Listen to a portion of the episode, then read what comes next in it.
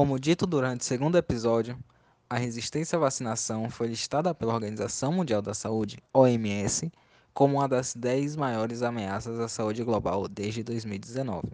Segundo números preliminares do órgão, os surtos de sarampo, doença altamente contagiosa, aumentaram em 300% no mundo nos três primeiros meses deste ano em comparação ao mesmo período de 2018.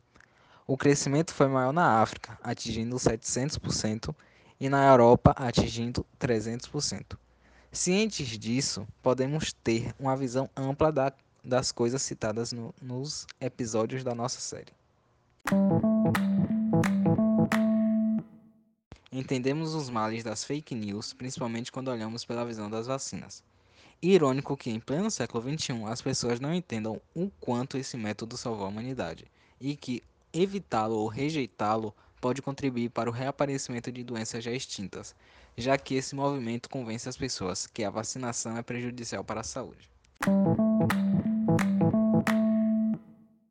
Como acontece com os terraplanistas, os descrentes do aquecimento global e os que acreditam que o nazismo era de esquerda, o principal canal difusor das desinformações é a internet, especialmente redes sociais como o Facebook, tendo mais de um milhão de usuários.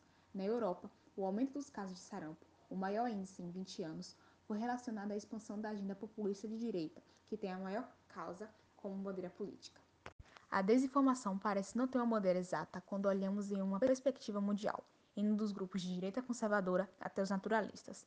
Entender que esse método e a falta de conhecimento atinge as pessoas de forma tão fácil é preocupante. Devemos estar também imunes às fake news. Conheça como funcionam as vacinas, por que elas surgiram, como elas surgiram, de onde surgiram.